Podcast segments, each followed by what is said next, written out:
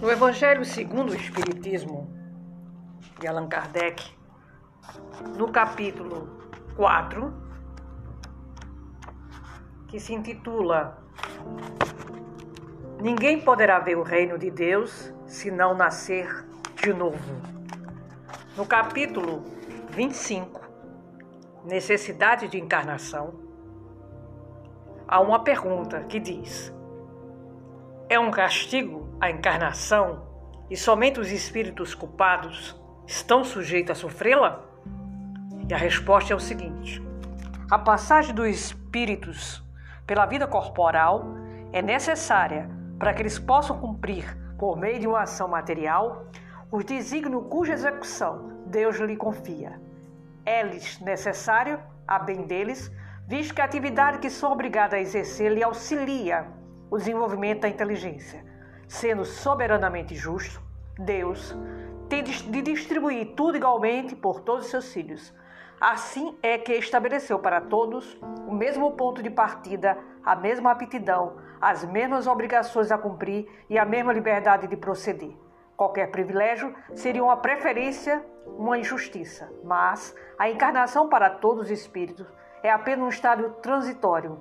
É uma tarefa que Deus lhe impõe quando iniciam a vida como primeira experiência do uso que farão do livre-arbítrio. Os que desempenham com zelo essa tarefa transpõem rapidamente e menos penosamente os primeiros graus da iniciação e mais cedo gozam do fruto dos seus labores. Os que, ao contrário, usam mal da liberdade que Deus lhe concede, retardam sua marcha e, tal seja a obstinação que demonstrem, podem prolongar indefinidamente a necessidade de reencarnação e é quando se torna um castigo. São Luís, Paris, 1859. Caros irmãos, é sobre isso que eu queria falar hoje com vocês, que eu tive uma, uma intuição é, por é, audi audiência, né?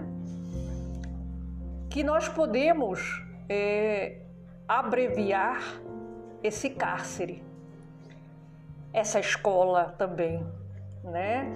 Não que sejamos perfeitos, e nem o intuito é atestar a perfeição, mas sim sofrermos menos, pois que quando estamos aqui aprisionados na terra, além de aprendermos muito, também sofremos porque é um planeta de expiação, provas e expiações. Então, o que, que eu vim trazer aqui para vocês hoje? Para reflexão, não como uma verdade, porque quem somos nós?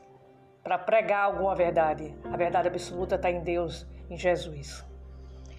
Mas para refletirmos a importância do perdão.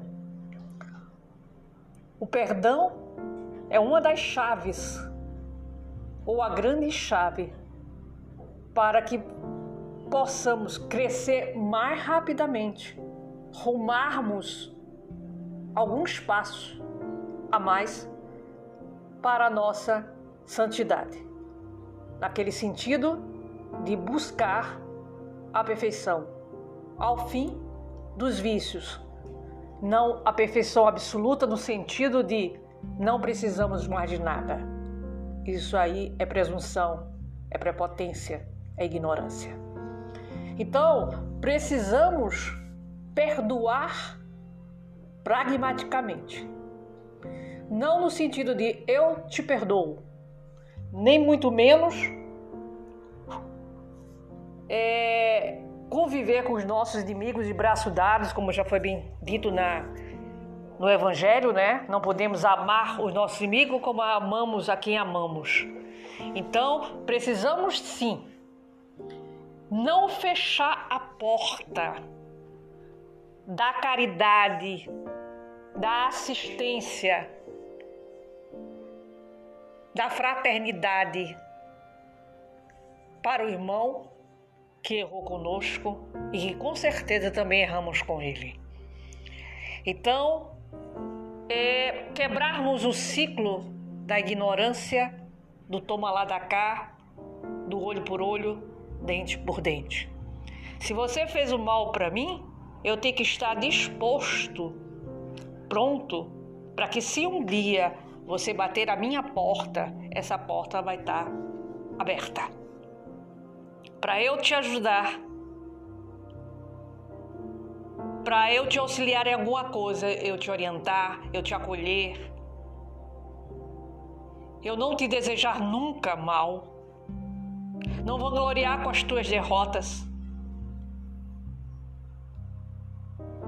E tá pronto para o dia que você reconhecer o erro, se é que o erro foi teu, eu estar pronta para ouvir, compreender, assimilar e aí a partir daí quebra-se um ciclo, porque a partir do momento que você abre essa porta só há fluido negativo de um lado. E como diz o ditado, só briga dois quando dois querem. Então, fica a mensagem, paz e luz. Vamos perdoar pragmaticamente.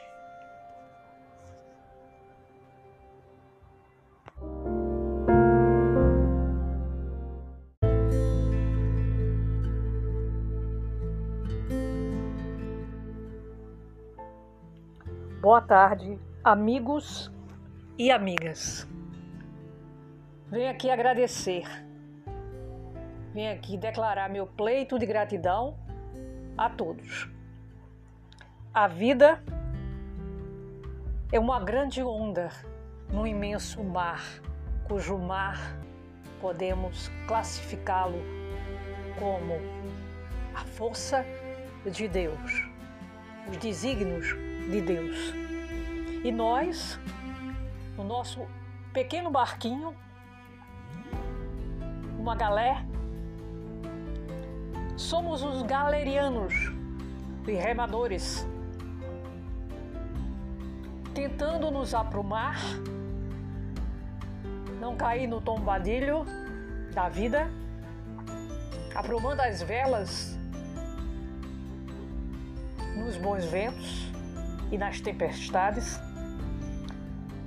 para que consigamos já que cativos somos, já que somos galerianos,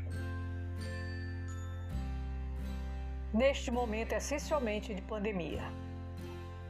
Rememos, porque a vida está diferente, mas ela não parou. E precisamos, mais do que nunca, os galerianos de Jesus do nosso Deus. Remarmos como nunca nessa imensa onda, nesse maremoto que ora devasta a terra. E não podemos, em momento algum, pararmos de remar, porque senão não chegaremos ao término de nossa jornada quer seja um trecho, quer seja todo o percurso. Então, rememos, galerianos, na nossa galé, cada um no seu remo. Eu só tenho que dizer a vocês,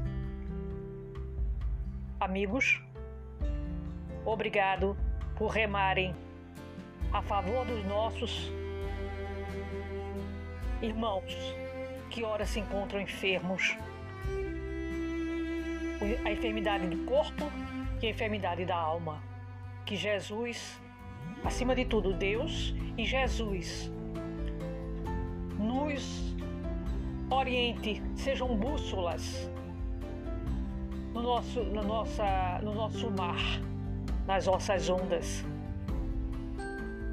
E que no horizonte possamos avistar doce olhar da nossa mãe, Maria Santíssima, tendo em vista que os mares são azuis, como azul é o teu manto. Muito obrigada. Boa tarde.